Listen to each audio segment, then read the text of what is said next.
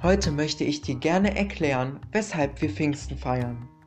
Wir wissen ja, dass Jesus nach drei Tagen von den Toten auferstanden ist und anschließend, 40 Tage später, in das Reich seines Vaters auffuhr. Nun treffen sich die Jünger zehn Tage später und sprechen gemeinsam über die Botschaft, welche Jesus ihnen überbrachte und über seine Lehre. Plötzlich aber zieht ein Sturm auf, der Feuer auf jeden Einzelnen niederlässt. Jesus hat seinen Jüngern den Heiligen Geist geschickt. Alle Menschen, egal welcher Herkunft, können sich miteinander verständigen und die Jünger die Botschaft Jesu verkündigen. Somit war dieses wichtige Ereignis die Geburtsstunde der Kirche. Ich danke dir fürs Zuhören.